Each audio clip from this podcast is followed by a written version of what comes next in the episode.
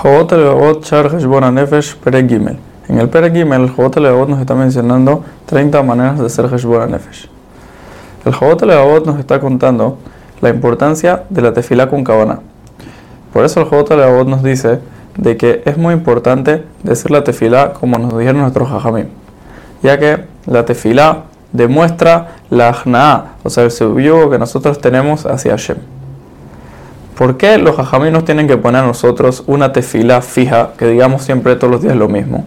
¿Que acaso no sería mejor de que cada uno diga lo que de verdad quiere? La respuesta a esto, dice el Jobot Levavot, es de que nuestros hajamim nos pusieron a los fijos, ya que a la persona es difícil, le es difícil decir todo lo que quiere decir de manera completa todos los días, ya que la persona se enreda o se le puede olvidar. Por eso hajamim nos, nos pusieron una tefila fija. También dice el Levavot de que es importante decir la tefilá con la boca y no con el pensamiento, ya que con el pensamiento una persona se puede distraer muy rápido y se le puede ir las cosas de la mente y comenzar a pensar en otra cosa. Por eso nuestros jajamim nos pusieron las palabras, que tengamos que decirlo, así nos podemos concentrar mejor.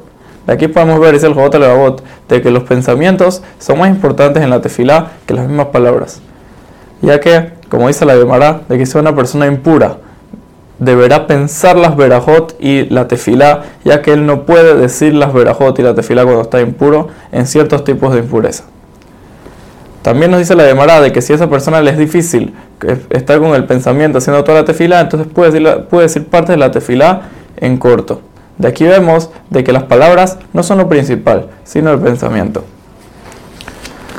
Por eso dice el Jobot Leabot de que es muy importante antes de la tefilá arreglar los pensamientos de la tefilá de lo que vamos a decir antes de decirlo, para así poder hacer tefilá con concentración del corazón y también con la boca y que nuestros pensamientos y las cosas que decimos vayan de la mano.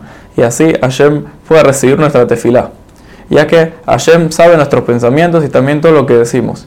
Y solamente si nosotros decimos la tefilá con concentración total, y que nuestras palabras y nuestros pensamientos vayan de la mano, ahí Hashem va a recibir nuestra tefila, ya que Hashem nos encomienda una tarea. La tarea que tenemos que hacer es hacer la tefila.